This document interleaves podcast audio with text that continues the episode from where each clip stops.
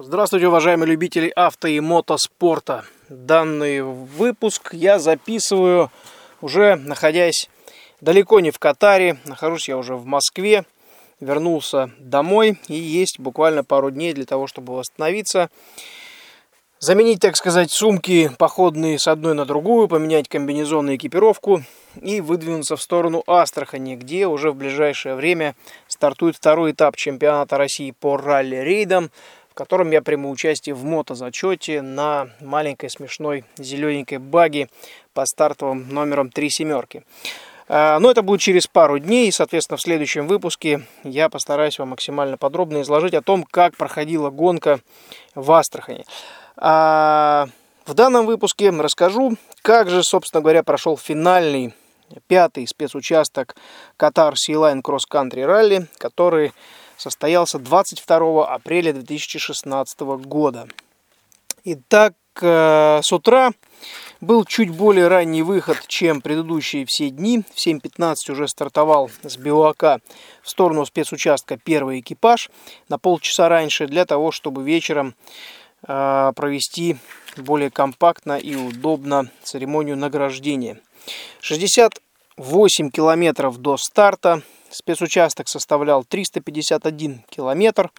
И после финиша 96,5 километров Лиазон до Бюака.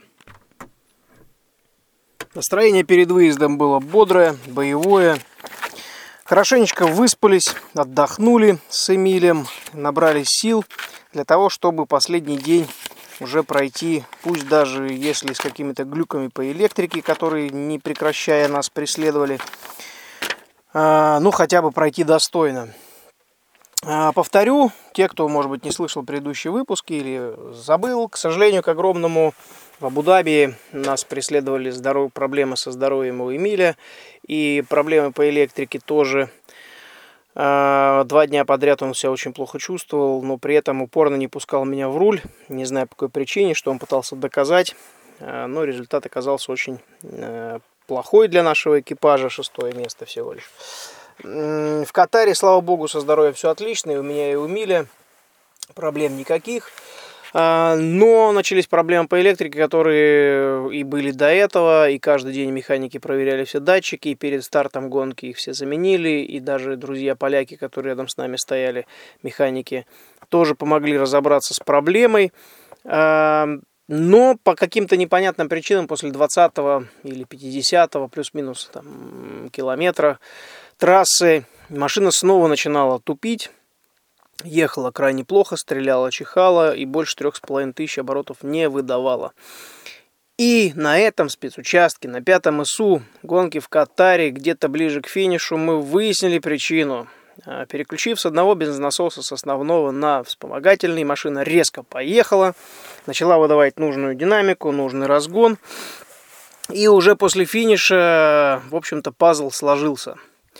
Пазл этот очень долгий, с самого Марокко, когда по непонятной причине на второй день гонки э, попал в бензин Феш-Феш, то есть та компания, которая нас заправляла.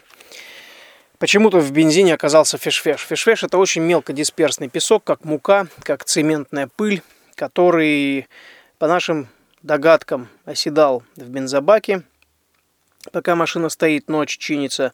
На утро, соответственно, давал э, бензонасос нужное давление, а после 20-50 километров прыжков по трамплинам и тряски вся эта взвесь, эта муть, которая на дне бака всплывала и забивала бензонасос, и в том числе фильтры, которые предварительной очистки. И бензонасос просто не выдавал нужного давления.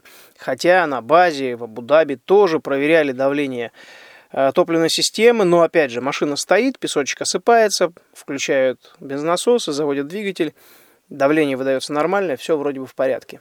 Вот такая заколдованная штука проявилась ближе к финишу. И даже мы с Эмилем пошутили, что, может быть, вернемся на первый ИСУ и проедем гонку еще раз. Уж больно хотелось проехать гонку в хорошем, красивом темпе. Последний день нас удивили кибитки, очередной раз мы над ними прикалывались, это зачет Т3, вот эти баги ССВ, которые по 5-6 по раз нам вылетали то в лоб, то справа, то слева, то очень нагло пытались обойти, не используя сентинель, а потом снова терялись.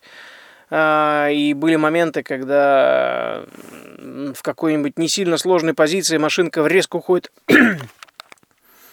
влево, либо вправо от заданного маршрута. И на что Эмиль спрашивает, а, собственно, куда он?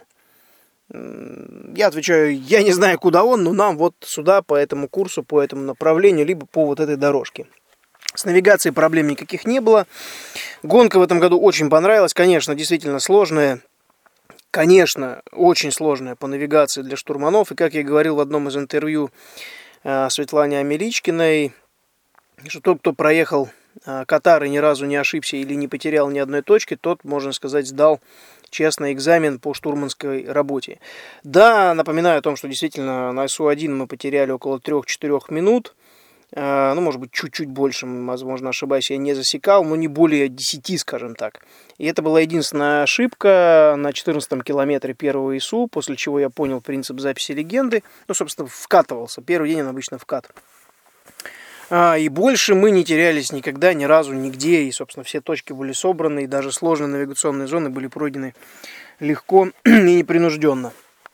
А на этой трассе, на СУ-5, очень много ящериц перебегало нашу а, траекторию движения. Огромные ящерицы, практически вараны. Ну, слава богу, ни одной не задавили. Также больше половины спецучастка был феш-феш, очень пыльная дорога. А, ну, как бы тех, кто нас догонял, конечно, мы прогоняли, ну, прогоняли, пропускали. И хотелось бы так онлайн а, еще раз извиниться, если мы немножко долго держали, кого-то не могли долго пропустить по, по той или иной причине. Никого, естественно, специально мы не удерживали, всегда, как только услышали сигнал, уходили в сторону, но шлейф пыли, фэш-феша а, висит обычно 2-3, бывает даже 5 километров, в зависимости от погодных условий и скорости передвижения. На 340 километре уже практически около финиша, то есть за 10 километров, да, 340 у нас всего было, э, сейчас открою, 351, да, за 10 километров до финиша один из казахских экипажей, которым пилот, управляет э, молодой пилот 19-летний, э, Ерден Шагиров, который, собственно говоря, прошел в этом году и Африка Рейс. Но вот по непонятной причине в сложной навигационной зоне, где нужно было брать э, немножко левее в дюны, экипаж решил уйти правее через Солончак, и ребята залипли там на два с половиной часа, потеряв э, несколько позиций в абсолюте. Очень жаль, потому что действительно экипаж шел очень хорошо. Э, Ерден Шагиров и Виталий Евтехов допустили такую досадную ошибку. Но, тем не менее, наш экипаж благополучно добрался до финиша. Конечно, чувства были не очень радостные. С одной стороны, радостно, что дошли до финиша. С другой стороны, очень обидно, что этот вот глюк с бензонасосом, продолжающийся аж с Марокко, с октября месяца прошлого года, который привел нас в Португалии в прошлом году на финале Кубка мира к пожару под капотом, поскольку этот фишвеш забил э, трубку бензонасоса в обратке, и она лопнула, взорвалась просто. А, столько проблем нам доставил этот злосчастный феш-феш в бензине. С другой стороны, конечно, довольны, что финишировали, финишировали максимально возможно на той позиции, которую достойно дошли, получили очки в зачет Кубка мира, но и, к огромному сожалению, до сих пор, спустя уже а, столько дней после финиша, нет новостей от Эмили о том, что поедем ли мы дальше Кубок мира в этом году, в этом 2016 году в зачете Т2. К огромному сожалению, э, спонсор экипажа недоволен нашими результатами, ну и мы, естественно, тоже сами. А, вопрос аренды техники, чтобы Эмиль прилетал, просто брал машину в аренду, любую из Т2, Mitsubishi, это будет Toyota, либо Nissan, патруль, вообще не важно, просто ехать в том же зачете. Этот вопрос даже не рассматривается, поскольку это одно из условий э, спонсора экипажа, что мы должны выступать именно на этом патруле и именно с этим сопровождением, то есть с механиками от компании Альмасауд. Это очень сильно усложняет ситуацию, сильно увеличивает стоимость и дороговизну выезда. Э, поэтому пока, пока, к сожалению, за месяц до старта уже в Италии на этапе Кубка мира до сих пор непонятно, будем ли мы стартовать. А, буквально вот завтра, послезавтра должен был состояться этап в Египте, завтра, послезавтра, то есть, если уточнить по календарю, да, немного ошибся, не завтра, послезавтра, а на следующей неделе мы должны были стартовать в Египте, но этап э, в силу очень плохой организации предыдущие годы и нестабильной политической обстановки, этап в Египте отменен. Э, никто туда не едет, поэтому следующий этап у нас уже в июне в Италии. И будет подряд 4 э, бахи, точнее 3, да, 3, 3 подряд, каждый месяц по одной гонке. Этапа Кубка мира по ралли-рейдам в формате Баха. То есть 2-3 дня с повторяющимися спецучастками. Короткие спецучастки по 80-150 километров, не более. А, и вот, собственно говоря, тот этап, который предстоит в Италии, я до сих пор не знаю, с кем я поеду и в каком зачете. Это очень, конечно, напрягает, поскольку планы на 2016 год были очень радужные, и надеюсь, они все-таки сбудутся и получится бороться дальше в зачете Т2.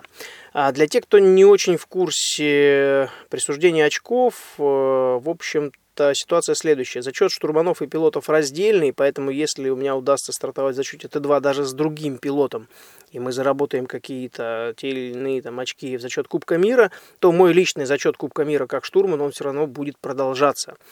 Конечно, очень хочется стартовать далее с Эмилем, поскольку за последние годы, да практически все годы, в которых я стартовал, гонки вернее, за последние 15 лет – которых я стартовал. Эмиль один из немногих пилотов, с которым ехать очень комфортно, приятно, и мы находимся на одной волне. Обычно, к большому сожалению, либо пилот считает, что он все знает и умеет, но разбивает машину, а штурман виноват. Ну, так уж складывается.